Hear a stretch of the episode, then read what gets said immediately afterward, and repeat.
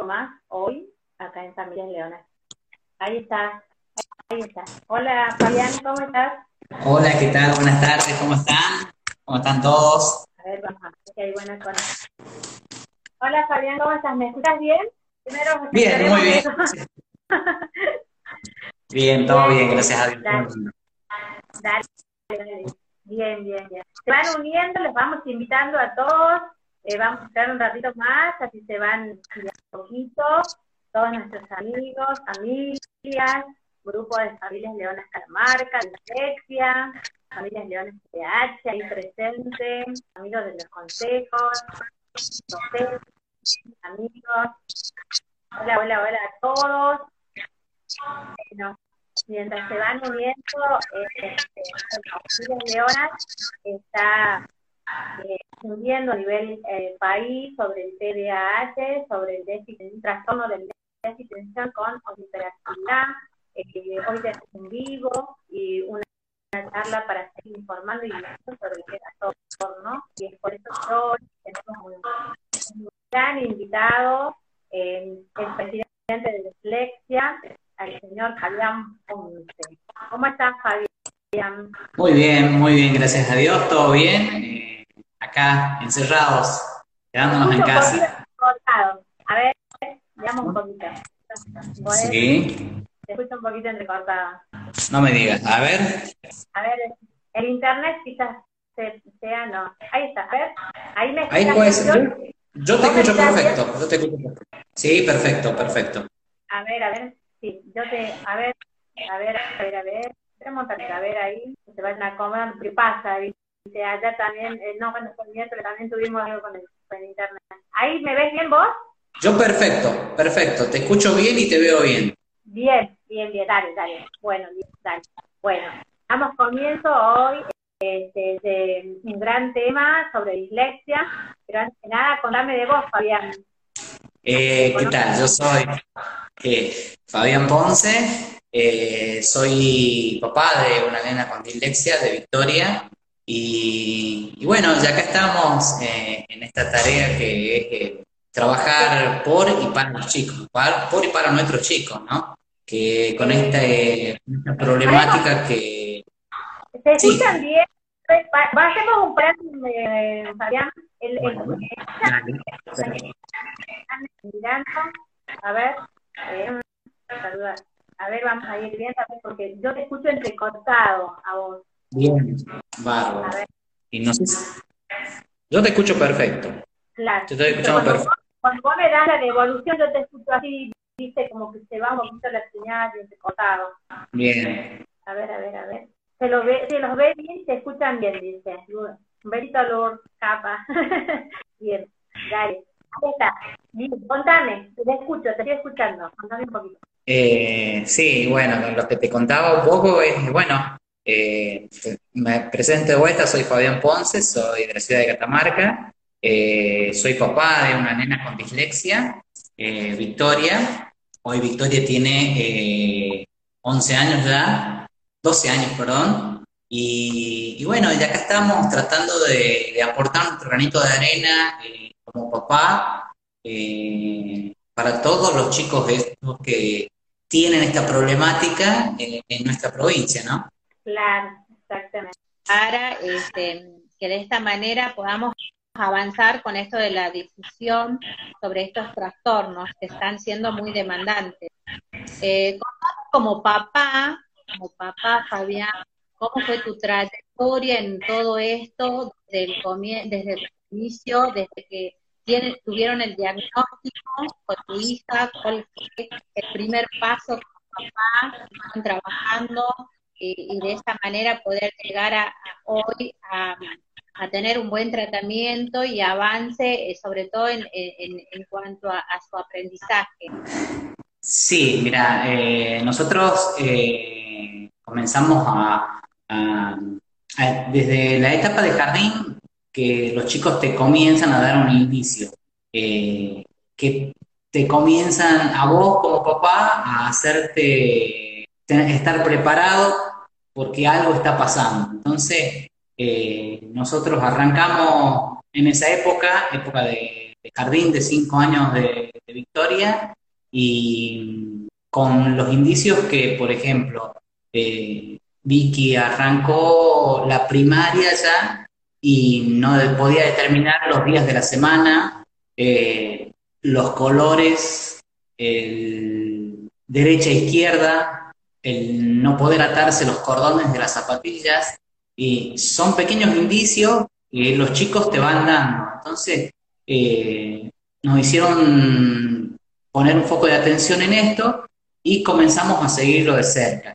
Los problemas comenzaron cuando eh, comenzó el aprendizaje de números, eh, de letras, se complicaba, los, chicos ya iban el número 40, por así decírtelo, y Victoria todavía no puede distinguir el 1, el 2 y el 3, por ejemplo.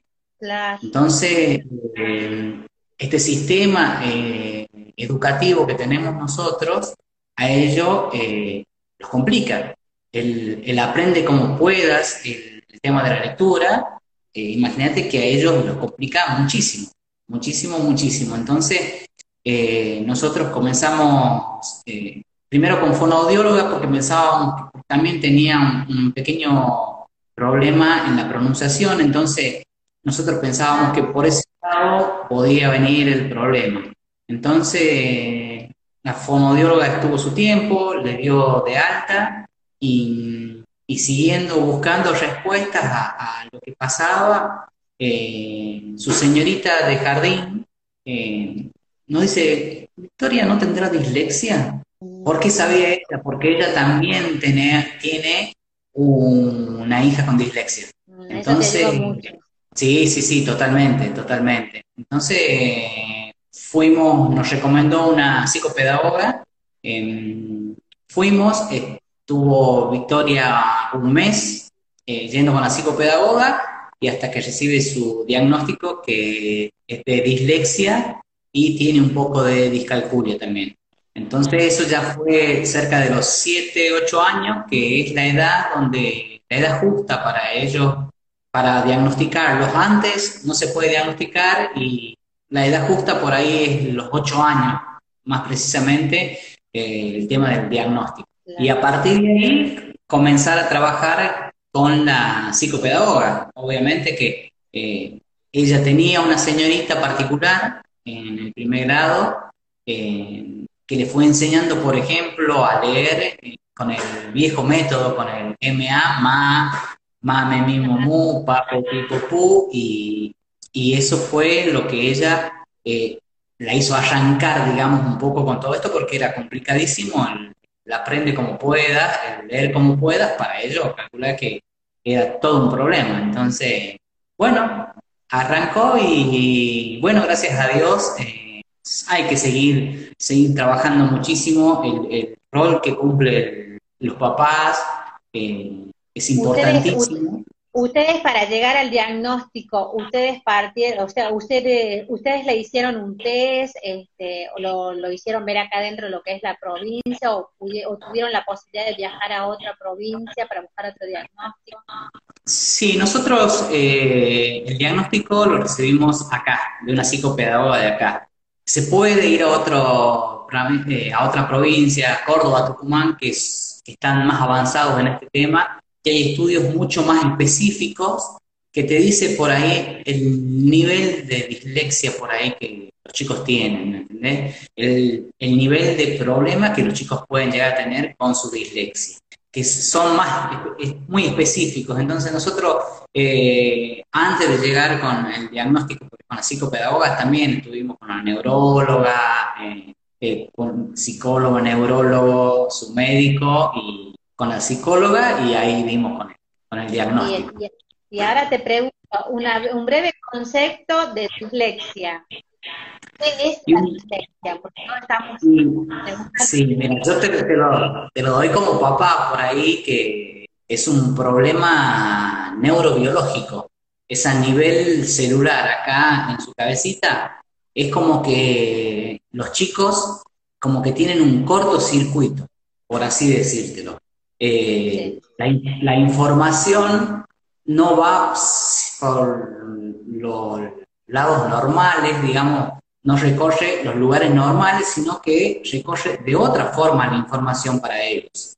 Entonces, eso los hace razonar distinto, eh, los hace ser, ellos necesitan un poquito más de tiempo para resolver las cosas, pero eh, llegan a, buen puerto, llegan a buen puerto. Entonces, eh, por ahí, por decirte, ¿los hace distintos? Sí, los hace distintos. ¿En, qué sentido y en qué aspecto? En su razonamiento.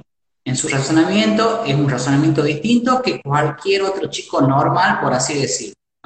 Entonces, de hecho, eh, por ejemplo, Newton, científico, era disléxico, Einstein fue disléxico, ¿me entendés? Entonces, hay una serie de personas que, igual Disney, por ejemplo, le decís, che, eh, disléxico. Y su forma de pensar distinto lo llevó hasta donde lo llevó. Entonces, no por esto eh, los chicos son menos inteligentes, no, no, tienen un coeficiente intelectual igual que cualquier niño normal, igual o mayor en algunos, en algunos casos, que cualquier niño normal. Entonces, eh, eso lo, eh, por ahí bien aprovechado, por ahí con, mucho trabajo del psicopedagogo, con el apoyo de los padres, eh, salen adelante y, y de qué manera, ¿no? Claro, exactamente. Y también la dislexia es, es, es una dificultad del aprendizaje, porque es... claro, es una, dificultad del aprendizaje, es en, la lectoescritura. En el tema de leer, ellos, eh, hay una propaganda de Samsung que grafica bien lindo lo que a ellos les, pasa cuando tratan de leer, que como que las letras se les mueven, se les cambian de lugar, entonces ellos eh, se concentran tanto en tratar de leer que cuando terminaron de leer no comprendieron lo que leyeron. Entonces, eso se les complica. Eso es en, la dislexia, ¿no? En, la, en el tema de la lectoescritura. Y después, eh, bueno, que omiten, cuando escriben, tienen muchos errores, algunas veces eh, mucho, otras no tanto, algunas veces no, pero todo depende de, del nivel de, de, que los chicos lean, de que lo, a ver, lo peor que le podés hacer a un chico con dislexia es que la señorita los haga pasar a leer. la exposición es fatal. La exposición, tal cual. la exposición. Exactamente, pero ¿qué pasa? A ver, desde, el lugar, eh, hay una palabra que yo siempre la digo que es eh, la empatía. La empatía que tiene el niño con el docente, por ejemplo, en la parte de la escuela, ¿no? Cuando el, yo en los años de secundaria de Victoria tuve la suerte de tener una señorita eh, que tenía mucha empatía con ella. Y ella la hacía pasar a leer y Victoria pedía pasar a leer, o sea, eh, no le interesaba la exposición por el, la confianza que su señorita le daba. Ya habían, claro, ya habían creado ese vínculo. Y acá nos dicen, es un trastorno del aprendizaje de la lectoescritura. O sea, tiene un gran impacto lo que es en la, etapa escolar. Tiene un gran es impacto. importante, como te digo, y volvemos a eso, el vínculo, el vínculo, la empatía para poder avanzar. Sí, sí, tal cual, tal cual, es importantísimo el vínculo. Como así también eh, eh, los papás en la casa, ¿no? El papá, la mamá. A ver, para un nene con dislexia, su mamá es la única persona en el mundo que los entiende. ¿Sí? Eh, yo te voy a contar algo muy particular que me, pasaba a mí con Victoria. Eh, claro. Yo llevaba al jardín a Victoria todos los días. La llevaba, la buscaba porque trabajo en el centro, eh, la iba a buscar, la llevaba todo. La mamá le tocaba viajar, se iba los lunes, volvía los miércoles, y cuando en el, su jardín la señorita le decía, dibujé lo que vos quieras, ella se dibujaba ella y una mamá así de grande que no entraba en la hoja.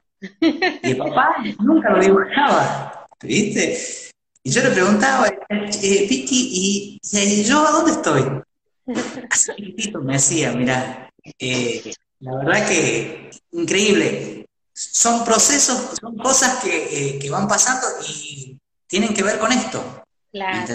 Entonces por ahí también, eh, como consejo a, los papás, por ahí cuando nosotros eh, recibimos el diagnóstico, eh, obviamente que, nos duele y, nos sigue doliendo, porque, a ver, como papá queremos un, nene que sea un Fórmula 1, por así decirlo. Y de golpe no tenemos un Fórmula 1 y, tenemos estos chicos que son hermosos y a veces, a veces nos cuesta, nos cuesta eh, acomodarnos nosotros, ¿sí? entenderlos, aceptarlos.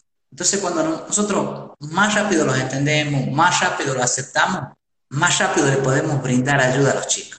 Eso es importantísimo. Y el acompañamiento siempre, siempre, siempre, siempre. Está bien. Acá este, les voy a la audiencia, le voy, vayan dejando sus preguntas y vamos a empezar a interactuar en un ratito. Ahora te pregunto, ¿qué, o sea, bueno, está más que obvio, o sea, todo lo que desde el, desde el diagnóstico, desde trabajar con todo este impacto de la escuela, llegaste a ser presidente de la asociación de dislexia. Eh, una responsabilidad enorme para contener a tantas familias con tantas historias. Sí, la verdad que nosotros, la Asociación de Dislexia, eh, arrancó eh, con nuestra psicopedagoga y nosotros los papás de los pacientes. Entonces creíamos que era importante que comenzáramos a trabajar juntos en pos de, todos los chicos. Entonces, primero fuimos eh, muy poquitos, cuatro o cinco padres que nos embarcamos en el sueño de crear una asociación de dislexia. Y bueno, las chicas y un papá que está trabajando también eh, me dieron la responsabilidad de, digamos, de ir marcando un poquito el rumbo en esto que es la asociación, yo digo ir marcando un poquito el rumbo, es eh, una cara visible del trabajo que se desarrolla, que muy importante, que cuando nosotros sabíamos que lo encarábamos, eh, íbamos a comenzar a tener, íbamos a comenzar a destapar muchos problemas que había detrás de esta dislexia. Tratando de buscar soluciones, íbamos a generar muchos problemas. Por ejemplo, acá, ahí te corto, porque tiene que ver con esto que estamos hablando. Dice, ¿qué podemos hacer para mejorar la calidad de vida de un disléxico eh, con esto que estábamos hablando? Esto es, esto para toda la vida nos preguntan también. Eh, es exactamente, exactamente. Eh, esto van a ser disléxicos toda su vida.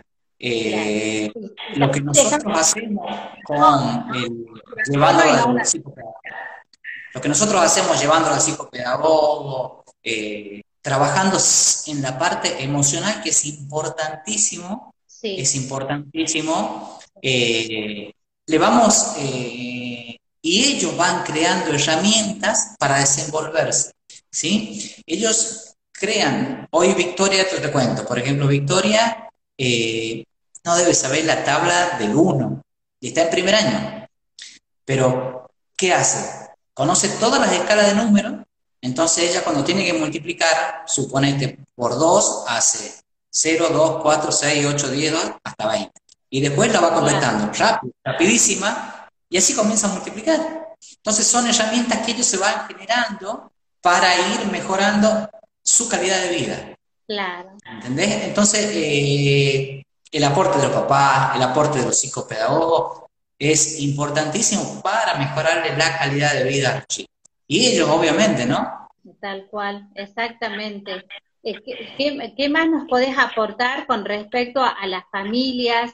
¿Cómo están trabajando en la asociación? ¿Qué es lo que se ha venido trabajando en todo este tiempo? ¿Y qué están haciendo en estos tiempos de cuarentena? ¿Cuáles serían los trabajos, el nexo, los vínculos que están trabajando ustedes Bien, mira, nosotros comenzamos a, trabajar como asociación con eh, rumbos e ideas claras. A ver, en la parte eh, de educación, en la parte de salud, eh, arrancamos con ese problema. A ver, nosotros dijimos, bueno, acá hay un problema.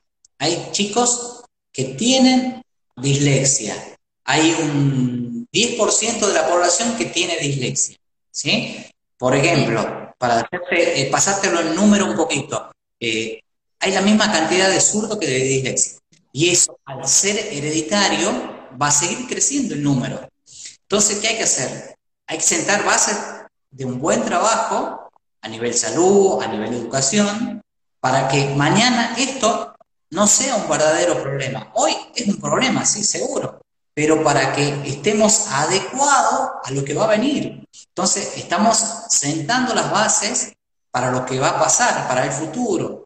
Cuando nosotros arrancamos con todo esto, el primer obstáculo que tuvimos fue el tema de salud. Yo me te cuento una charla en una de esas, de los tantos, en una de las tantas reuniones que tuvimos, eh, tuvimos la oportunidad de sentarnos en aquel entonces con quien era eh, presidente del Colegio de Psicopedagogos. Ah, sí. Yo tuve una psicopedagoga, dos años de la vida de Victoria, tuve una psicopedagoga. Esa psicopedagoga no me lo pudo, no me diagnosticó nunca a Victoria. Me decía que era un problema emocional, me dice, ¿se le murió el perro? No, no tiene perro. ¿Se le murió un tío, un abuelo? No, todos vivitos y coleando. Eh, algo fuerte, una pelea de nada. Pasaron dos años. Yo me senté y le digo al presidente de psicopedagogo que tenemos un problema, le digo. Le hablo de mi caso particular y le digo, a ver, hablando mal y pronto, en dos años a mí se me murió el paciente. Si, es ponerle una enfermedad terminal que no podemos dar con el diagnóstico, dos años se te murió el paciente. ¿Qué tengo que hacer yo como papá? ¿Qué tenés que hacer vos como presidente de los psicopedagogos? ¿A qué voy? A que hay muy pocos psicopedagogos en nuestra provincia que están capacitados para trabajar con el tema de dislexia. Eso fue el, primer gran problema que tuvimos. Porque cuando nosotros comenzamos a hacernos conocer, eh, nosotros como papás, comenzamos, nos comenzamos a llamar de las escuelas y nosotros íbamos a dar unas pequeñas charlas desde nuestro lugar, desde nuestro conocimiento, y ver a los maestros decir, che, entre ellos, pero entonces lo que tiene Juancito puede ser esto, sí, y entonces lo que tenía aquel chico, ¿te acordás? Era esto, sí, hemos generado un problema grande. Entonces, ¿qué pasa? Venían a nosotros y nos decían, che, ¿a dónde llevo mi hijo? Y mira, hay dos o tres psicopedagogos que saben de dislexia. Entonces, ¿qué pasa? Nuestros psicopedagogos no daban abasto. Claro. Entonces, fue el primer gran problema que tuvimos con el tema de salud. Después eh, viene la parte que vos tenés que trabajar. Mi psicopedagoga, eh, mi psicopedagoga, la psicopedagoga de mi hija, me dice a mí, bueno, vos tenés, eh, Victoria necesita ocho sesiones mensuales. Bueno, muy bien. Voy con el pedido a nuestra obra social. Eh, tiene que pasar por auditoría. Bien, auditoría, me atiende una médica. Eh, ocho sesiones de kinesiología. Eh, sí, pero yo no te puedo autorizar ocho. Yo te autorizo cuatro. ¿Y quién es usted para autorizarme cuatro? ¿Usted qué sabe de psicopedagogía? ¿Qué sabe si mi hija necesita dos, cuatro, ocho? No, yo no sé, me dice. Yo cuido los intereses de la obra social, me contestó. Yo me tuve que, yo eh, había ido con mi señora. Me salí de la oficina porque, por causas obvias, porque si le tenía que contestar, eh, le iba a contestar muy mal, porque como papá, son cosas que a veces, o sea, más de todas las cosas que uno vive, se tiene que encontrar con viviendo y uno también se, se hace los grandes interrogantes esto. Y acá nos hacen pregunta y acotan también, la formación, la base es casa. Hay que modificar los planes de, estudio urgente. Eh, sí, es eh, urgente. Nosotros, el segundo gran paso que tratamos de dar fue educación. Y, y en educación, a ver, estuve tratando dos años tratando de conseguir una audiencia con el ministro en aquel entonces. Lo voy a nombrar porque me parece que se lo merece eh, el señor eh, Gutiérrez, creo que era. ¿Sí? el señor Gutiérrez, que fue el ministro de la anterior. Eh, dos años. Dos años, ¿no? No, no te estoy hablando ni, de dos meses. dos años. Sí, sí, no ¿Por qué la conseguimos? Porque nos aparecíamos nosotros en los actos de él, a donde sabíamos que él iba, y le solicitábamos una. Entonces, eh, fue algo muy, a ver, gracioso en cierto punto y de mucha bronca para nosotros como papá. Eh, cuando conseguimos que él nos dé una audiencia, fuimos la primera vez, todos los papás de la asociación trabajamos. Entonces, cada uno a pedir permiso, sentado, sale la secretaria y nos dice, mira, eh, ¿ustedes qué esperan? No, eh, nos llamó el ministro para hoy a 19 horas. No, pero el ministro está muy ocupado, no va a terminar la reunión. Bueno, mira, le puede decir al ministro que nosotros trabajamos, nosotros dejamos cosas por hacer, que nos diga cuándo nos puede recibir. Claro. Nos da otro día, otra hora, a las 15 horas. Listo, papás, vamos, a las 15 horas nos encontramos. A las 13.30 me llaman por teléfono el secretario del ministro y dice, se enfermó el ministro, no lo va a poder recibir. Listo, chicas, chicas, se enfermó el ministro, no lo va a poder recibir, se suspende. Una de las mamás le dijo a un periodista amigo que tiene un programa de radio acá, y el ministro, y el chico dijo, o sea, señor ministro, atiéndalo a los papás. ¿Puedes creer que 15 minutos después que él lo dijo, el secretario me llamaba así, che, me acaba de llamar el ministro, está enojado, ¿qué pasa que salieron a la prensa? Eh, ¿Perdón? O sea, yo le tenía que decir, me guardé lo que le tenía que contestar, decir, papá, hace dos años que lo estoy esperando, no hace, no, dije, una mamá que estaba muy enojada, perdón. Entonces, cuando nos sentamos a charlar, nos sentamos a charlar con alguien que ya estaba enojado porque nosotros habíamos salido a la prensa. Y nosotros también enojados porque después de dos años y meses de espera por sentarnos a, charlar. Y una charla así, vamos a hacer. Dice, ¿por qué no me traen ustedes un, proyecto? ¿Cómo? Si vos me tenés que dar la solución a mí, yo no te vengo a... ¿Me explico? Es, o sea, un peregrinar bastante, un peregrinar eh, y sin hablar, porque acá también nos estamos hablando de la parte de educación, acá también entran otras disciplinas que vendrían a ser el, tema de las obras sociales. Las obras sociales también son otros temas, es otra área, mejor dicho, es, otra área que también eh, nos toca andar, eh, realizar un trabajo arduo para que nos puedan aceptar las sesiones. ¿Qué nos podés decir al respecto, respecto a eso? Y bueno, mira, con el tema de las obras sociales eh, pasaba lo que te comentaba antes, o sea, uno se tenía que hacer eh, cargo de la otra mitad, ¿sí? De las ocho sesiones, yo me hacía cargo de cuatro y la obra social se hacía cargo de cuatro. Pero ¿qué pasa? Yo tenía la posibilidad de pagar una sesión, pero quien no tiene la posibilidad de pagar la sesión... Claro, a eso iba a decir. Yo siempre digo que en este tema de salud, lo comparo, salvando las distancias, ¿no? Nosotros tenemos algún problema con nuestros hijos, tienen un corte. ¿A dónde corremos? Hospital de niños, urgente. Entonces en el hospital de niños nos curan todo. Un par de veces nos aparecía una mamá y me decía, ¿a dónde lo llevo? ¿A dónde puedo llevarlo? Señora, ¿usted tiene obra social? No, no sé, vaya, llévelo al hospital de niños. Tal vez hay una psicopedagoga. Tal vez. Tal vez. Y si es que está trabajando, si están activos. y si es que está trabajando. Yo te cuento algo así, muy, muy así, que por ahí que viene el caso eh, que nos ha pasado en este peregrinar eh, como asociación. Eh, el año pasado estamos con una persona muy especial, Mónica Seleme, ah. que estuvo, sí, con un corazón inmenso, Mónica, dice, vamos, a hacer una, capacitación. Buenísimo. Armamos una capacitación para docentes y, para profesionales, para psicopedagogos. Entonces, la organizamos en el Urbano Girardi. Ah, sí. Entonces, fuimos ahí, eh, fueron eh, las, psicopedagogas que están trabajando con nosotros, que son Mónica Chávez y Elda Madueño. Sí, sí. Y ellas estuvieron disertando. En un momento, eh, terminando la disertación, para despedirse, le prestan el micrófono al presidente de Dislexia. ¿Y qué dijo el presidente de Dislexia? Que me encantaba ver tantos psicopedagogos, y pongo este ejemplo que te acabo de decir. Claro. Vos sabés que eh, estaba presente, yo no sabía, ¿no? Eh, la directora del hospital de niños. Se mm. levantó enojada. ¿Por qué sé que se levantó enojada? Porque Mónica Chávez me llama y me dice, están muy enojados, me dice, porque lo que dijiste.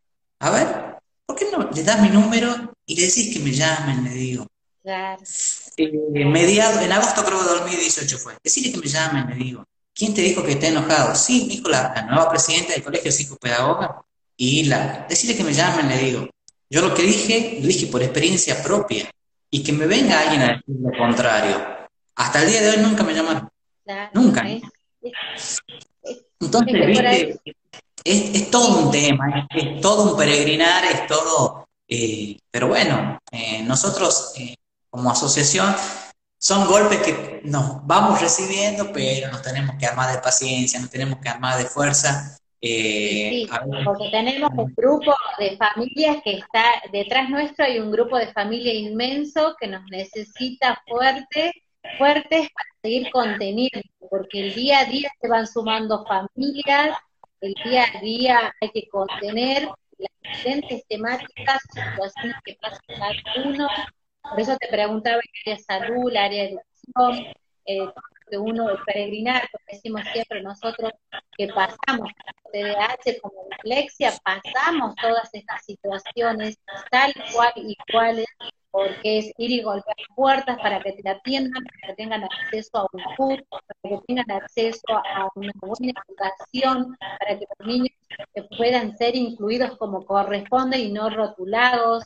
Yo creo que de esto es el tema, tratar de trabajar en equipo y en conjunto y no bajar los pasos. No estamos en contra de nadie, al contrario, estamos acá simplemente que nosotros somos un equipo de, de contención, un grupo de familias que está viviendo la experiencia misma, como dice la temática de hoy. Son experiencias vividas como papá, desde el diagnóstico partimos y no sabemos a dónde ir, cuál es nuestro primer paso, si es un psicólogo, si es un psicopedagogo, este, cuando, cuando el neurólogo es el especialista en el tema, en el área, quien debe diagnosticar y en el centro interdisciplinario, y ahí comienza el, el camino este largo de, de, tratamiento y luego hace impacto en las escuelas, y es donde ahora por hoy estamos trabajando. Por eso te digo, el trabajo que como presidente es mucha responsabilidad, es una responsabilidad muy grande, y yo creo que no hay que bajar los brazos, hay que seguir, porque somos papás y los niños necesitan fuerte, fuerte, fuerte. Ahora te hago una preguntita con respecto a la ley. Ustedes ya tienen ley provincial. Nosotros te cuento, eh, nosotros fuimos la primera provincia que tuvo una ley eh, en que estaba incluida la dislexia, porque eh, habla, a ver, junta la dislexia con la discapacidad la dislexia no es una discapacidad, ¿no? Eso que le quede bien en claro. La dislexia no es una discapacidad. O sea, eh, antes que me vaya, muchos de los chicos con dislexia, muchas mamás tienen el carnet de discapacidad para que la obra social, mira vos, pueda, eh, le, puede, tener, puede tener un acompañante, ¿me entendés?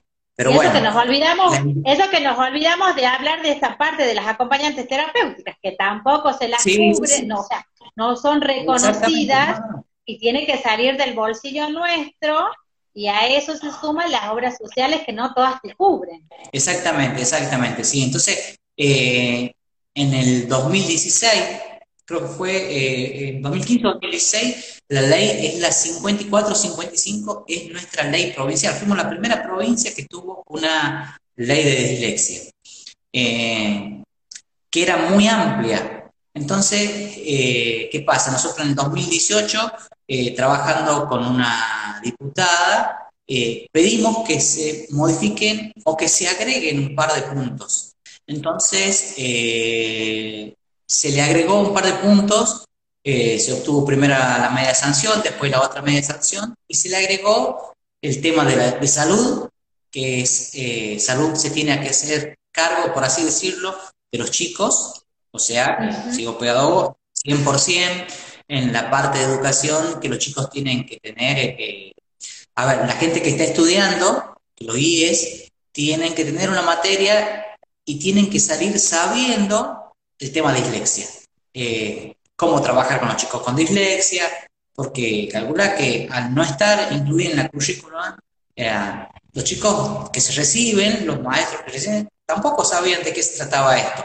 Claro, porque acá eh, justamente nos hacen, nos dicen, hacen hincapié a esto, que hay que capacitar más a los docentes. Sí, totalmente. Eh, la capacitación de los docentes es importantísimo, el trabajo del docente es importantísimo. Ojo, son muchos trabajos que son muchas partes las que conllevan todo esto, ¿no? El docente es, parte importante, los padres son parte importante, los psicopedagogos son parte importante, todos son partes muy importantes en este rompecabezas. Entonces, pero si uno eh, está fallando, estamos eh, complicados, ¿me entendés? Entonces, es importantísimo que educación capacite docentes de que por ahí, eh, nosotros en esa charla que tuvimos alguna vez con el ministro, nosotros le hablábamos de los gabinetes psicopedagógicos, que teóricamente en las escuelas tiene que haber, y no hay.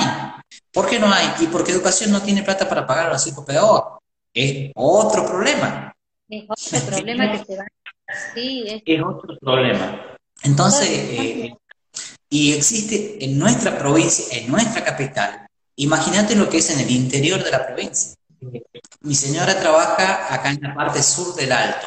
Sí. Y hay dos chicos que deben tener entre 13, 14 años que no saben leer que no pueden leer y que mi señora le comenzó a hacer un seguimiento, los comenzó a ayudar de a poquito a hacerlos leer, pero el problema está acá.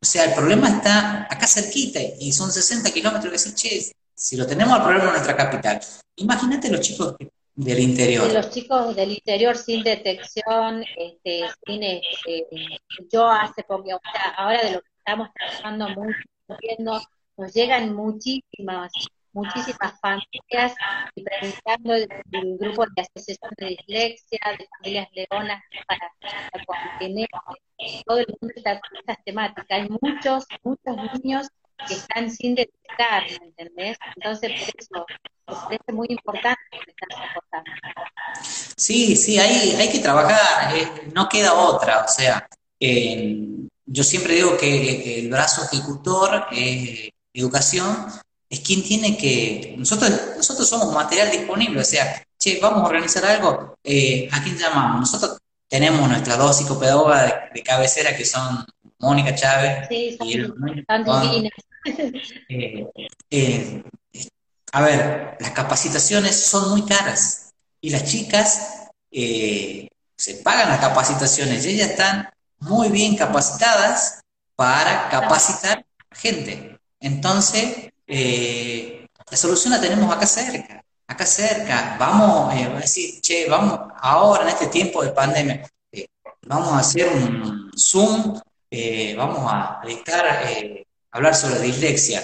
yo, director de escuela, le digo, che, a todos los maestros entren en Zoom, vamos a tener, por así decirte una cosa, nosotros, como papá, a veces nos llamaban de alguna escuela y teníamos que ir a brindar charlas desde nuestro lugar como papá, concientizando sobre todo. Claro, acá nos hacen el, punto importante de la ley, un punto importante de la ley también es el acompañamiento hasta la universidad, dice, acá nos, nos acotan algo, también lleva eso. Exactamente, sí, sí, sí, el acompañamiento también eh, hasta la parte terciaria universitaria. Claro, vendrían hasta los tres, los tres niveles, inicial, primaria y la eh, primaria, eh, secundaria y universidad. Sí. Y bueno, y nosotros también, o sea, vamos a, volver a la carga con a la parte pidiendo una adhesión a la ley nacional. ¿Por qué? Porque esta ley que fue creada en 2016 se le agregó en el 2018 tres puntos. A la fecha no está reglamentada o sea, estamos como si estuviéramos sin ley. Alguien se tiene que poner a trabajar y no se pone a trabajar. Entonces, por donde vamos, encontramos puertas cerradas. Cuando conseguimos abrirlo, encontramos un problema. Entonces, por eso Eh, sí, Es, todo, es todo un tema, pero bueno, yo sé que estás preparado para esta lucha, sé que como papá, como compañero de equipo, eh, en Familias Leonas, este, como presidente de Dislexia, este, muy fuerte para seguir conteniendo a todas las familias, porque son un grupo de familias que el día a día están informados sobre todas las temáticas, asesorando información. Eso, tu acotación hoy fue muy importante, Fabián, muy porque desde la experiencia de, como papá, como presidente, eh, esto suma, porque hay familias que por ahí están con nuestros hijos que todavía no tienen su diagnóstico o no están con su tratamiento específico y realmente es importante. Para algunos que todavía no lo sabían, la dislexia tiene una ley provincial y está luchando por una ley nacional. Y bueno, y nada, Exactamente. Así que bueno, yo la verdad que el tiempo es muy cortito, pero realmente para mí fue un placer tenerte en, dar, o sea, brindar este espacio y para que brindemos estos tipos de temáticas que suman a la causa. Sí, la verdad que muchas gracias por tenernos en cuenta. Eh, es muy lindo, se lo dije la vez pasada, a ustedes eh, la fuerza con la que están trabajando, entonces da gusto trabajar con gente que, que tiene tanta ganas de trabajar y la unión hace la fuerza, es importantísimo, vamos a echar todo para el mismo lado, eh, a empujar el callo, como dicen por ahí, eh, todo para el mismo lado, y, ojalá, esto eh, cambie. hay países, los países más desarrollados, por ejemplo, te cuento, tienen su educación adecuada a los chicos con dislexia. O sea, todos aprenden a, la forma que te aprende, un chico con dislexia. Entonces, eh, en España, por ejemplo, el carnet de conductor dice disléxico. ¿Viste acá los autos que dicen principiante? Entonces, quien viene tiene que tener cuidado. Bueno, el disléxico en España, por ejemplo, tiene un cartel en su auto que dice disléxico. Entonces, quien viene atrás, calcula que es el disléxico eh, derecha-izquierda es un problema. Es un problema. Entonces, quien viene atrás sabe que, que va adelante, puede durar para un lado, puede durar para otro. Pero bueno, son adecuaciones que se van haciendo, eh, que el mundo va haciendo, y que nosotros tenemos que comenzar a hacer las adecuaciones en todo, ¿no? En todo para brindarle una mano grandísima a los chicos. Claro, acá nos dicen, es importante este, que se reconozcan los derechos y la igualdad y oportunidades para todos. Tal cual, tal cual, tal cual. Acá nos felicitan por la charla. Es, es importante que, los docentes este, nos hablan de las adecuaciones que son importantes, ¿me entendés? Sí, yo creo que, como te decía, eh, yo arranqué un poco hablando eh, con una palabrita que yo digo que es, eh, es mágica, que es la empatía. Cuanto más docentes tengan empatía con nuestros chicos, cuanto más profesionales sean psicopedagogos, tengan, tengan empatía, tengan ganas de, porque es, a ver, seguir estudiando. Exactamente. Cuando más empatía tenga quien está al mando de este brazo ejecutor, eh, seguramente eh, más fácil va a ser para todos. Y como te dije, estamos sentando las bases de lo que de un futuro que puede llegar a ser un problema si nosotros no tenemos una buena base ahora. Exactamente, por eso acá reuniendo todo, este, detectar a tiempo, que los directivos controlen las adecuaciones que se realicen, porque acá nos, nos hacen referencia a eso, este, y bueno, son un montón de temas, un montón, esto se hace largo, lamentablemente no lo podemos seguir, a, eh, seguir la charla porque se nos corta el tiempo, pero bueno, como te digo, un placer, eh, Fabián, hoy haber estado en este vivo, eh, espero que eh, esto sume para todo lo que estamos haciendo. Y una vez más, gracias por, este espacio. Y no, no, muchísimas gracias a ustedes. Y bueno, a seguir trabajando. Déjame que, pase por ahí eh, mi número de teléfono, 154 34 41 96, o nos pueden buscar por el Facebook en Dislexia Catamarca, nos mandan un mensajito para aquel papá que no sabe qué es lo que tiene su hijo. Eh, a ver, unos tips rápidos. Eh, derecha izquierda, eh, estamos, vamos a cenar y estamos al mediodía, los días de la semana, atarse los cordones por ahí. Son algunas cositas que los chicos nos van dando para que nosotros, son llamados de atención, por así decirlo, para que los papás tengamos en cuenta. Eh, sí, totalmente. Y estamos, y estamos justamente también para ayudarnos entre nosotros, que es importantísimo eh, eh, comprendernos. A veces se pasan momentos muy duros, como papá vivimos momentos muy duros, muchísima frustración, lloramos, así de fácil. pero bueno, somos papás, son nuestros niños. sí, son situaciones de vida y es todo un aprendizaje. Y yo te felicito como papá porque que es un esfuerzo enorme y bueno, y a seguir trabajando porque sos una persona muy con mucha humildad y eso habla bien de vos. Y la experiencia te lleva a seguir trabajando y vas a seguir adelante. Y bueno, y gracias, mil gracias porque es un gran equipo que armamos hoy por hoy. Estamos trabajando. Eso grandes también.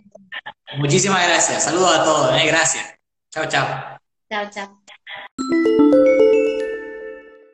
Tenemos una invitada especial. Recién terminamos con Fabián Ponce, el presidente de Dislexia, que fue un placer realmente, un honor tenerlo con nosotros en Familias Leonas, brindando este vivo, que seguramente fue un material este, hermoso, será un material hermoso para todas las familias para aportar.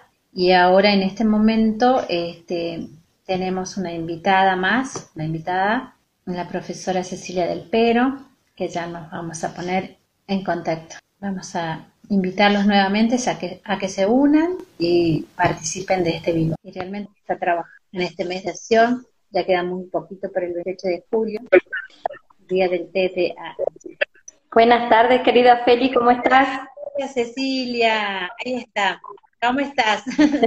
Muy bien, escuchando a Fabi recién. Sí, un placer, un placer hablar con Fabián, realmente muy emocionado, así que realmente muy muy feliz con este con este aporte, con este apoyo, con esta información que es importante y desde la experiencia obviamente. Así que bueno, vamos a esperar que se vayan uniendo un poquito más. Eh, Vamos, vamos invitándolos nuevamente, porque si bien terminó el vivo con Fabián, ahora empezamos con nuestra queridísima Cecilia del Pero, este, para dar, a ver, nos los vamos invitando, se van uniendo, familias leonas, de toda la ancianos amigos, colegas, hermoso, hermoso.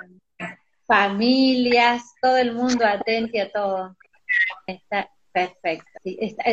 gracias a Dios hay hermosa señal día. sí, gracias a Dios, la verdad. Sí, hermoso, hermoso, hermoso. Ahí está. Bueno, damos inicio. Sí. Bueno, con nosotros hoy en este eh, segundo vivo de este día, junto a la profesora Cecilia del Pero, este, en este mes de concientización sobre el TDAH, se está brindando varias temáticas para seguir visibilizando. El, la dislexia es un trastorno en la cual es la presente es la. Bueno, está Cecilia que también ya nos va a explicar un poquito más. Este, contame un poquito de vos, Cecilia. Contame como mamá, quién sos. Bueno, mamá, este, tengo dos nenas. Sí, eh, tu familia. Y otra de siete. Eh, por ahí para los papás que están escuchando, bueno, toda esta historia comenzó nosotros vivíamos en otra provincia, tuvimos la suerte, yo que gracias a Dios, de estar en otra provincia, estuve viviendo en Río Gallegos, y Río Gallegos cuenta con una detección temprana de las dificultades del aprendizaje, o sea que desde Jardín de Tres comencé con este peregrinar, porque es un peregrinar, eh, hay que ser fuerte, cuestan, cuesta mucho, eh, hay que aguantar y escuchar muchas cosas que a veces nos hieren como familia, como papá, porque más allá de ser una dificultad, esto entra por la puerta y, es un problema que se instala en la familia y se instaura porque eh, son muchas situaciones las que, las que están expuestos nuestros hijos y como familia este, estamos desde adentro sufriendo lo mismo ante tantas cuestiones que hay. Y como decía Fabi recién, o sea, como mamá uno se va dando cuenta en esto, y más cuando es primeriza, de que estás pendiente de tu hijo y viendo qué hace, qué no hace, siempre la comparación, que no está buena, pero viene el otro, mi, mi hijo salta, el otro, ¿viste? Siempre se da desde ese lugar y, y, te vas dando cuenta que hay cositas, bueno, mi hija, este, más allá de su dislexia, tiene mucha comorbilidad con el déficit atencional, este, tiene déficit atencional, tiene dislexia, tiene discalculia y tiene disgrafía, que es un combo bastante importante. ¿Cuál, vendría a ser su diagnóstico en general? Es dislexia, disgrafía, discalculia y TDAH. Y TDAH, bien. Hiperactividad. Contame un, poquito de su diagnóstico. Se fue la señal un poquito. Agotado de la vida y no sabe la señal. Se me fue un poquito nada más la señal. Ahí está, ahí está. Contame un poquito el camino tuviste que, realizar desde el diagnóstico, paso a paso. Uno de lugar de mamá va sabiendo que ve estas cosas que decía Fabi, que te cuesta ponerte la camisa, aprenderse, le cuesta mucho la motricidad fina, esto de confundir los zapatos, para qué lado van, dilatarse los cordones, el mirar afuera y que te diga es hora de almorzar cuando es hora de cenar y ya está de noche, esta cuestión de que no, no registran el tiempo, el tema también de, confundir la izquierda con la derecha, el tema de cuando llega al jardín la secuencia, lunes, martes, miércoles, no llegaba jamás a entender la secuencia, cómo iba, no, no llegan a tener ese orden, y eso sumarlo al TDAH, que son un poco hiperactivos al principio, gracias a Dios, este, ella se fue regulando con el tiempo porque marcamos mucho, trabajamos, eso yo apunto mucho a lo que fue la detección temprana, que nos facilitó mucho el camino al lugar de poder acomodar con la terapia conductual a que se sepa manejar y controlar más la ansiedad y, eso fue lo bueno de, tener un diagnóstico a tiempo. Que, eso nos llevó, obviamente, que como familia y tuvimos que pasar, descartar un problema neurológico de base, desde el neurólogo pasamos al psicopedagogo, al psicólogo, el descartar el oculista, el fonoaudiólogo, y, es un largo transitar como papás y gracias a Dios con un compañero de vida que siempre me acompañó en todas, con una mamá que siempre buscándole algo pasa, algo pasa y siempre me acompañó. No fue fácil, para nada fácil el comienzo porque al estar allá ella iba a un colegio, eso es otro punto importante, iba a un colegio bilingüe, doble jornada y por ahí como papás también este, uno no ve la exigencia que les pone porque sos primerizo, porque no hay un manual para ser papá. Este, Y eso también agotó mucho, eso la llevaba mucho a cansarse y con el tiempo, gracias a Dios, bueno, gracias a Dios, este, el colegio fue difícil, como a muchos papás le puede llegar a pasar, tuve que escuchar de una docente desde que tu hijo es desequilibrado, tu hijo es esto, el bendito cuaderno rojo de que volvía todos los días, no se queda quieto, no hace esto, no hace lo otro, nunca nada bueno, nunca nada bueno, nunca algo positivo, nunca algo de fomentar esa empatía que es tan importante eh, para un niño. Eh, yo creo que el dolor de ver salir a tu hijo de un colegio llorando todos los días eh, es algo que te supera, que te mueve, que te moviliza. Porque más allá de que todos estemos luchando por esto, que es una causa hermosa, la ley nacional de TDAH, logramos tener una ley de dislexia, este, el daño, el daño emocional que se genera en el ámbito familiar y al niño en sí eh, es muy, muy, muy, muy grave. Lamentablemente yo creo que no, no saben y no, no tienen idea si no lo viven a las dimensiones que genera en una persona pasar por todas esas frustraciones, porque eh, presentarte hoy ir a un lugar al que no quieres ir y, tenés tus obstáculos y después vas creciendo y vas viendo tus propias dificultades también, que es la parte emocional, que aprendí a trabajarla mucho desde casa, porque el levantarlos cuando vienen todos desinflados como un globito pinchado del colegio es parte nuestra. Y yo creo que eso es lo valioso que tienen. Acá no, vení, vos podés, que no nadie te diga que no podés, vos podés hacer lo que quieras, vas a lograrlo, te lleva más tiempo, no importa. Esas palabras que a ellos tanta falta le hace porque desde el lugar de, mamá uno acepta. Y, y, lo importante también, yo trabajé mucho el tema de que ella lo acepte, de que ella diga, de que ella comunique. Eh, cuando llegamos a un diagnóstico... Es importante. Sí, es muy importante, porque nosotros, obviamente, como recién Fabi decía, la dislexia es una dificultad específica del aprendizaje, pero es una condición que se lleva de por vida. El confundirme izquierda y derecha me voy a confundir toda una vida. El comerme una letra para escribirla y cambiarle la última, el último párrafo al libro que estoy leyendo y termina como yo quiero, va a pasar siempre. y hay que releerlo. O sea, son cosas que nos pasan siempre. Y, lo que me pasó con el diagnóstico de ella es que si bien teníamos todos estos tips que veníamos trabajando desde la salita de tres, al llegar al primer grado y encontrarnos con la lectoescritura, ahí fue donde realmente se detectó y todas estas preguntas a las que somos expuestos los papás, desde el lugar del psicólogo, psicopedagogo, porque todos nos acobardan a preguntas, en realidad nos llenan a preguntas a nosotros de qué pasa. Esto, como decía Fabi, me ha pasado también, se están separando porque omite letras, quién se murió, y sí, eh, generalmente nos lleva a descubrir muchas cosas, y eso también me llevó a mí a darme cuenta que la disléxica soy yo. O sea, doble diagnóstico, eh, con el diagnóstico de ella, porque indagando tanto en cómo es la familia, qué pasa, cómo son, este, eh, uno vuelve el tiempo atrás y no, para, yo aprendí a leer en tercer grado, y eso no es normal. Eh, jamás creo que 2 más 2 para mí era, siempre fue memoria visual, jamás lo razoné. o sea que llevó a un, doble diagnóstico y también eso que te moviliza internamente y, y, que yo ya lo había vivido, este tema de los rótulos, porque realmente yo en esa época no había dislexia, no había nada que nos diga qué pasaba. Pero yo, me quedé... Vos te das cuenta de tu dislexia en grande. Claro, me, me di cuenta que realmente ese rótulo del tonto, lerdo, distraído de toda la primaria, somos niños y todos hemos pasado por esa parte, donde el niño es cruel y, y volver a abrir esa puerta donde uno pensaba que ya estaba cerrada y no, no soy tonta, no, no fui nunca tonta, me costaba y aún así, como decía, uno va armándose sus propias herramientas para poder salir. O sea, yo hacía magia copiando, dibujaba las cosas, siempre de la labia, todo oral divino, lo escrito era un desastre, pero acá todo oral, todo oral. Esto. Y, bueno, llegamos a ese diagnóstico y encima con un colegio que no quería adaptar nada. Como papás, este, no, no soy una mamá muy tranquila y me tocó de chica, tenía 27 años y con todas las ganas de luchar por mi hija.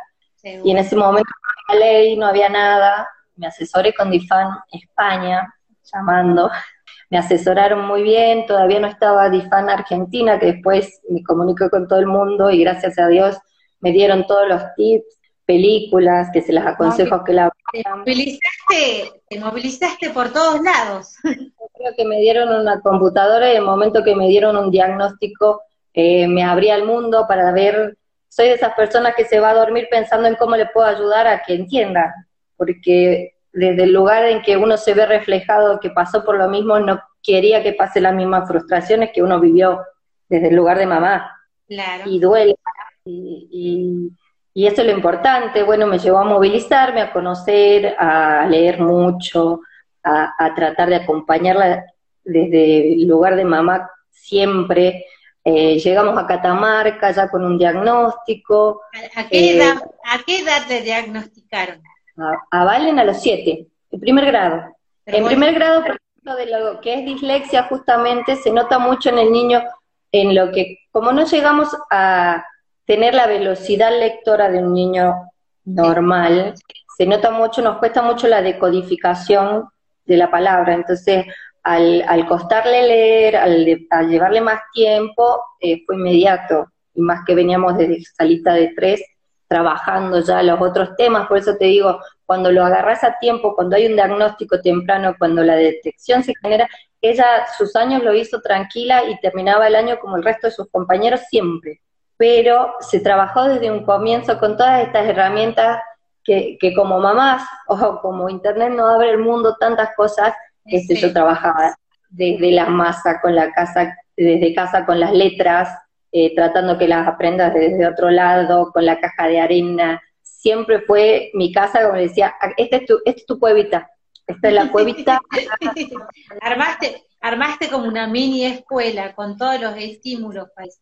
Sí, con todos los estímulos, con, con todo el horario, porque también es muy importante al tema del TDAH es darle su, su, horario, que tengan sus pautas bien marcadas en la vida, su hábito bien marcado y, la verdad que ayuda mucho. Hoy está en el secundario y la verdad que creíamos que no íbamos a llegar así. Espléndida, es una persona que sus mismas herramientas para, para poder seguir, o sea, si en un examen se olvidó de estudiar, te levanta la mano y con toda su autoridad te pide, profe, ¿puedo repasar lo que me olvidé? Sí, lo repasa y lo hace, o sea, siempre desde lo importante que es como papás, transmitirle que pueden, que se esfuercen, porque ellos mismos crean sus propias herramientas, como mamá también, imagínate, confundimos la D con la, con la B y así estaba mamá. D, D, entonces, mírate las manos, cuando, cuando la estés por escribir, mírate las manos y son cosas que le va saliendo a uno, igual que esto de izquierda a derecha, yo siempre me miro la mano con la que escribo para saber cuál es la derecha, hasta eso ya me pasó todo el mundo. Pero la vinieron, pero la vinieron trabajando en conjunto, lo que es familia y con su tratamiento específico. Siempre, siempre, siempre acompañado de ese lugar y la fortaleza, porque la verdad que la fortaleza que tiene ella para seguir y todo ese, ese tema de que uno dice hay que trabajarlo desde la autoestima en la casa y de darles, vos podés, y si ahora no podés, relájate, hace otra cosa que cuando vuelvas lo vamos a hacer mejor, y, también aprender a leerles el tiempo, porque cada niño tiene su tiempo y también con, tienen días. Hay un día bueno. Acá, nos dice trabajar, sacar de lado el dramatismo, siempre trabajar desde el refuerzo positivo, positivo. Claro, claro, porque a ellos, imagínate que nos cuesta un montón. Yo creo que desde el momento que me di cuenta que yo también tenía dislexia, le saqué mucha presión a la cosa, porque como papás que apuntamos, uy, que salga todo de 10 en el colegio, pero no todo es el colegio. Yo te tengo que formar para una vida, para que vos sigas adelante, para que no te frustres con todas esas puertas, como dice Fabi, que se nos cerraron y seguimos trabajando por lo mismo. Eso es lo más importante y lo más lindo que podemos transmitir. Ellos pueden. Y, y esto también tiene muchas fortalezas desde el lugar de que pensamos diferente. Entonces, que lo vea que, no vea como una desventaja tener dislexia, tener TDAH, que lo vea desde el lugar de la fortaleza. Es una ventaja pensar. te paro un poquito, porque dice, es tan importante que es el, núcleo familiar, porque es lo que hablábamos recién, y reforzando las capacidades, sobre todo la, aceptación.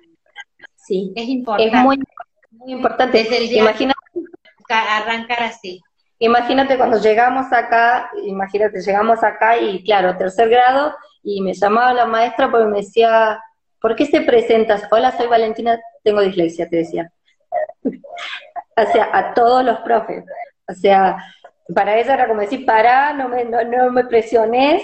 Llegué, Llegó hasta en el secundario por ley, si no termino de copiar, ¿me das mi fotocopia? Pero son cosas que a ellos los fortalece. En ah, esto... ¿Cuál era la provincia que estaban, eh, ustedes estaban viviendo en esta provincia? Santa Cruz en el 2018, pero ellos tenían este tema de detección temprana y más a lo que es autismo, por eso uno termina leyendo, va y vuelve con los diagnósticos por todos lados, porque hasta que encasilla realmente lo que es, porque uno pasa noches yo creo que más de una mamá... En los gabinetes en esa provincia eran más obligatorios, o no sé, me hablaste, escuché. Tienen gabinetes en los colegios, sí. Claro. ¿Cómo, es, la, modalidad ahí? Bueno, el, colegio es el que te deriva, o sea, el, docente tiene sus tips, porque viste que ustedes como docentes hacen sus devoluciones, pero tienen sus tips marcados como para, para una alerta. Cuando se enciende esa alerta, ellos llaman a reunión de padres y tienen la obligación de decirte y sugerirte que te derivan, que vayas a un psicólogo, a un psicopedagogo y que veas realmente qué está pasando. Y eso te, eso te agiliza mucho. Te ayuda Eh, más. no- claro. Yo creo que eso fue fundamental en todo Y acá, esto. y acá en Catamarca, ¿cómo, ¿cómo lo llevaron el tema? ¿Cómo fue Sí, su trayectoria en la primaria, para terminar la primaria? Valen terminó de 10. Yo creo que en esta vida hay ángeles, así como contaba Fabi. Este, como mamá encontré a Elena Maldueño, Mónica Chávez, que nos asesoraron como papás. Nos juntamos en la asociación, todo lo que, todo lo que fue reunida, no- nos trajeron gente de DIFAM Tucumán para asesorarnos. Yo fui presidenta hasta el, hasta el, hasta que ingresó Fabi, hasta Sí. que armamos todo. Este, yo creo que mu- mucha gente con, con mucha necesidad de información. Este, y gracias a Dios y a la Virgen de esta provincia, creo que me tocó una maestra excepcional, la señora Judith Quinteros, divina. Ella vida, y tercero en un solo año, la vocación de esa señora, la empatía, el amor hacia sus alumnos, hacia la docencia, porque eso es amar a la docencia, eso es querer transmitir la educación desde el corazón. Y ella nos ayudó un montón. Y a, y a su vez también tuvimos, eh, la primaria la terminamos con un maestro también particular, Cristina Mesa, otro ángel en mi vida, Ah, de esas maestras pedagogas que, que te vienen y te dicen, no, yo tengo que ver primero cómo es ella y por dónde entrar para que ella me entienda. Entonces, toda esa calidad de personas, toda esa gente tan humana, este, nos llegó a que termine una primaria con un promedio de 9,80 y algo, tranquila, feliz de su vida, sin frustrarte. Yo también dándole las herramientas desde casa a esto que es tan importante y más cuando lleguen al secundario de que, a ver, me fue mal en una prueba, porque todo chico viene esto de, de educar desde el miedo, porque ¿qué, qué, qué pasaba? ¿Desaprobaste esto de las emociones? Eh, jamás creo que le transmití que ella sea una persona insegura. ¿Te, sa- te salió mal? Lo hacemos de nuevo. No hacemos pasa de nuevo. Digo, claro, pasa volver nada. a intentar. no pasa nada y lo vas a hacer tantas veces y no importa, en algún momento va a salir bien, porque vos podés. Eso es lo, lo mejor que puede transmitir uno como mamá. ¿De, de eso dónde, de- de- de dónde nace el color, este, el color azul es el que los identifica, ¿no? ahora tú piensas sí, porque cuando arrancó DIFAM España era rojo y no, se dieron en España que el rojo lo tiene el SIDA. Entonces, para no mezclar tema de colores y asociaciones y tener otro color, llegamos al turqués. Claro.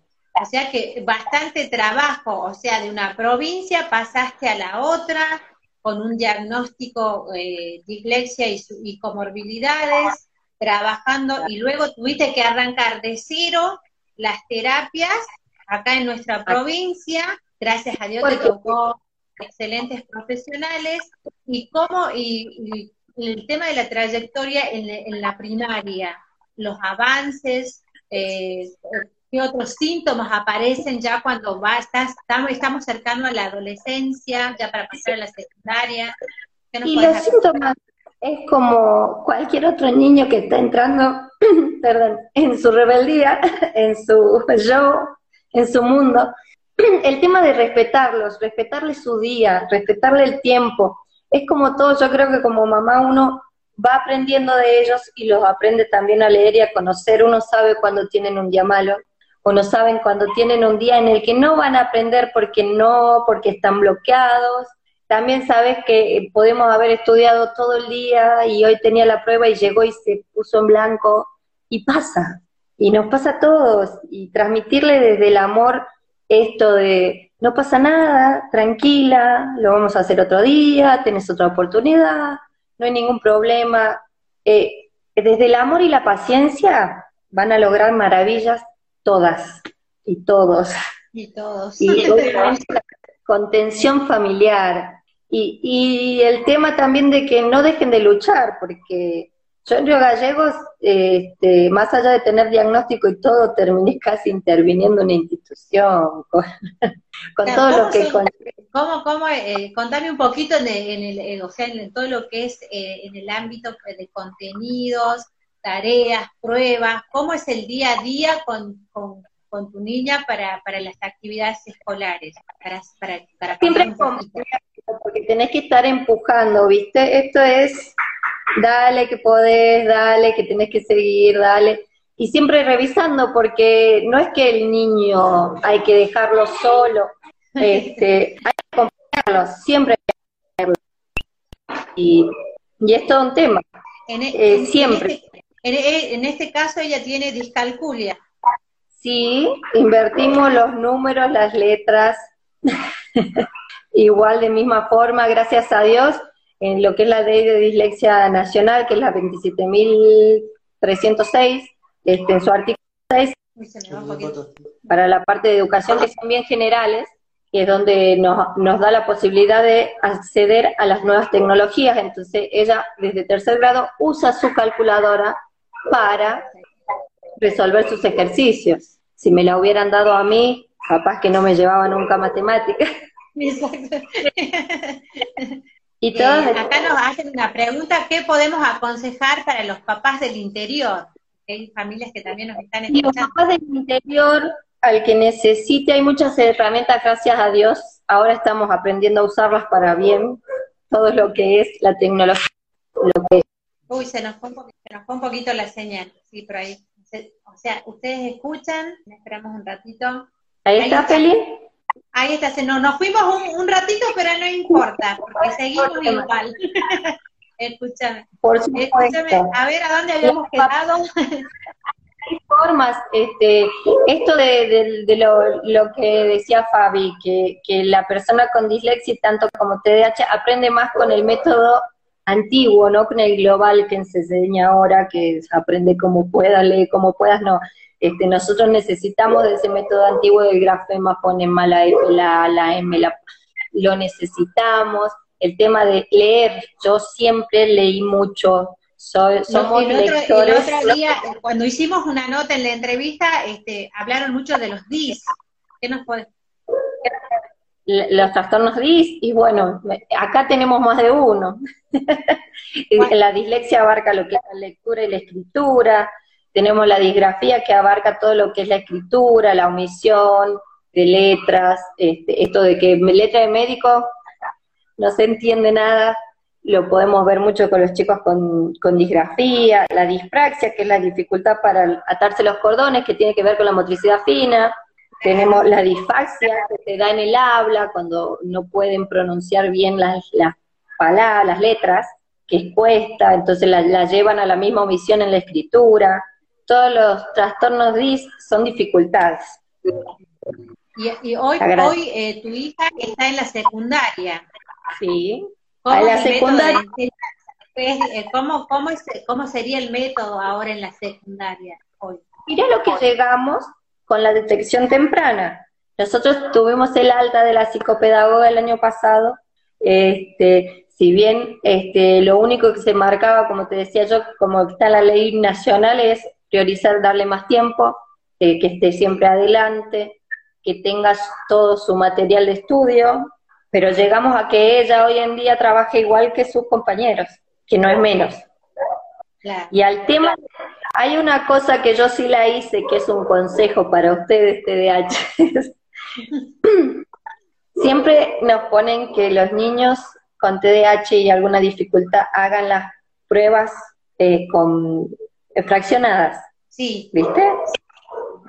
Bueno, este, yo trabajé mucho cuando me di cuenta que había un formato de institucional de cómo venían las pruebas, desde el lugar de mamá que empecé a hacer, a practicar yo, poné la fecha, nombre, tiempo, ¿viste? En, en de estudios para, para poder nosotros terminar de cerrar un tema, yo hacía una pequeña prueba al finalizar ese tema que estábamos estudiando, porque acá hay mucho de que somos lectores auditivos, entonces nos entra por el oído más que por la vista, el tema de empezar a escribir. Entonces, todo con fecha, día, tema, para unir con flechas, para responder las preguntas. Entonces ella llegó un momento que tomó el ritmo. Ah, no es que siempre va a ser fraccionado, por lo menos desde mi experiencia. Y hay algo que también nos dijo Fabi, aparte de ser una condición, ningún niño disléxico es igual a otro. Nos afecta en diferentes conexiones neuronales que tenemos. Ninguno es igual a otro. Y este tema de trabajarlo así a mí me dio resultado. Espero que a muchas mamás les sirva porque llega, uno tiene miedo a veces, pero el tema de, también darles un desafío a ellos este, los hace crecer. El no, para si yo puedo hacer lo mismo que el que está al lado, porque yo creo que eso me llevó desde el lugar en que yo no, veía que no podía hacer lo mismo que el resto, y, y todo lo que conlleva emocionalmente después para los adolescentes, este tema. Y que la verdad acá, nos, hacen una pregunta, que cuentes un poquito cómo ayudaste a, reconocer la D y la B, que es un error común. Es fácil, a ver, o sea, acá estoy con mi dedo así, ok, sí. este, mirándose las dos manitos de frente, esta es la D y la otra mano es la B. Sí. Entonces es un truco que cuando se confundía, le decía, a ver, mírate las manos, ¿cuál es la D y cuál es la B? O sea, al mirarse sabía cuál era la D y cuál era la B. cosas, que uno hace, ¿viste? Que no sabe que están ahí.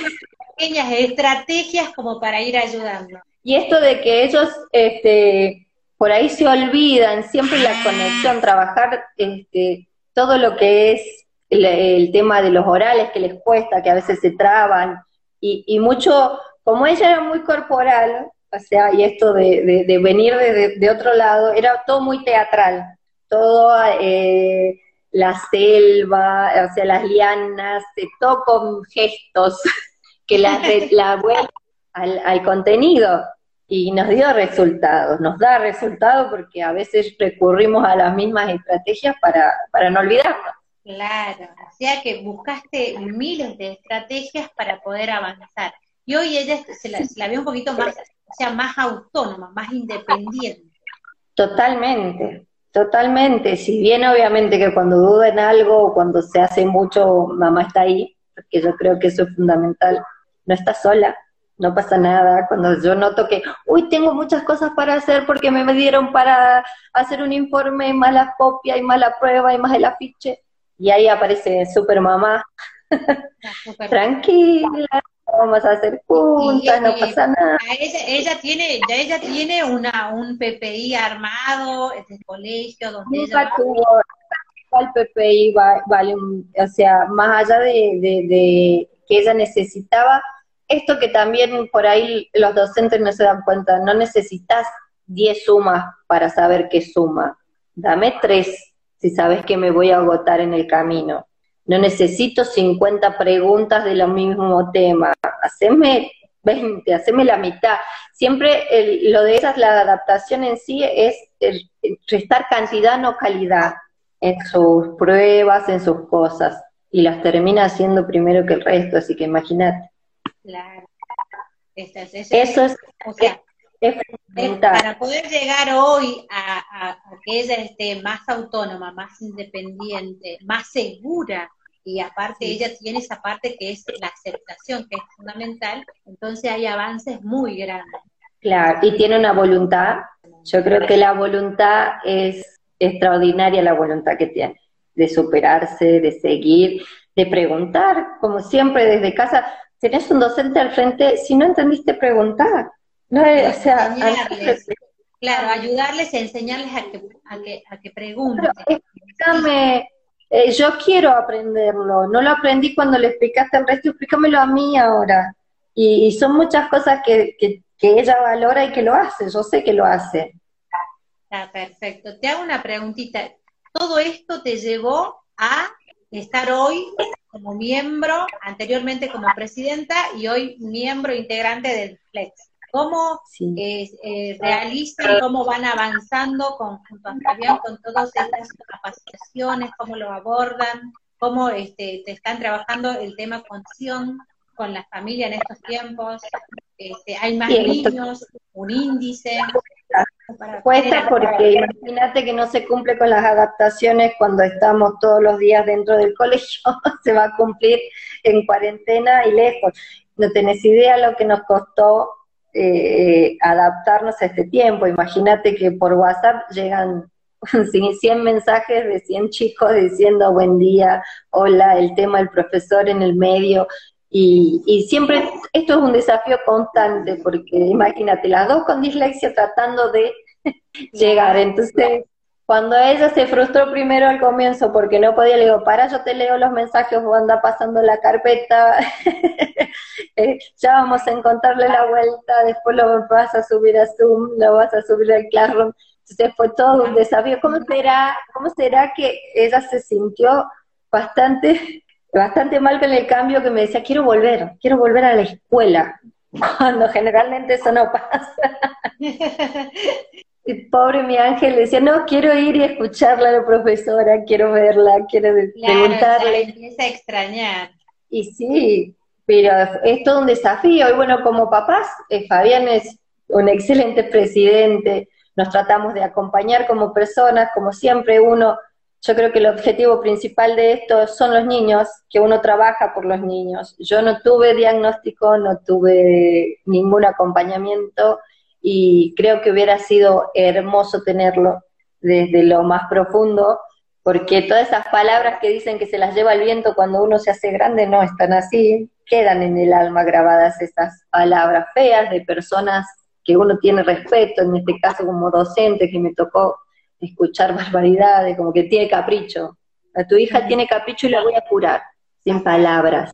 Fatal, fatal. Sin palabras, pero bueno, la vida te va enseñando a ser fuerte y, lo bueno de hoy es transmitirle a todos los papás, todas las mamás, que, se puede, que se puede, que no se rindan, que peleen por los derechos de sus hijos, que peleen por, porque esas personas hagan las adaptaciones como corresponden y, nosotros como asociación seguir trabajando desde el lugar de acompañar a las personas que no tienen la, el tema de la cobertura en la obra social, no, hay gente que no tiene acceso a nada de eso y la verdad que se hace mucho más difícil. Y sobre todo cuando como papás, este, cuando tenés varias sesiones, porque de pronto tenés quizás las sesiones psicológicas o psicopedagógicas que te pueden cubrir cuatro, hasta ocho creo que es, y después las demás, porque tenés más terapistas en las cuales tienen que seguir tenemos que seguir llevando a nuestros niños para que avance, ya sea la fono, ya sea una terapista ocupacional, son muchas, este, muchos profesionales en centro eh, para multimodal para, para que el niño pueda. Eh, por eso, eh, o sea, es, es todo un tema en cuanto a esto. por eso es que, que, estamos trabajando para difundir un poquito más, para una ley, para que podamos tener acceso a estos tratamientos que realmente son importantes y lo están necesitando todos los niños, lo están necesitando porque cada vez hay mucha La verdad, hace falta y hace falta capacitar a los docentes. Uno como mamá, yo siempre desde un comienzo, gracias a Dios, el colegio de mi hija me abrió la puerta para difundir lo que es la temática todos los, todos, siempre en octubre estoy por ahí y, y, lo importante, porque también se acercaban como maestras jardineras, como eh, que, que, había niños, que qué pasaba, y la verdad que todo eso ayuda mucho.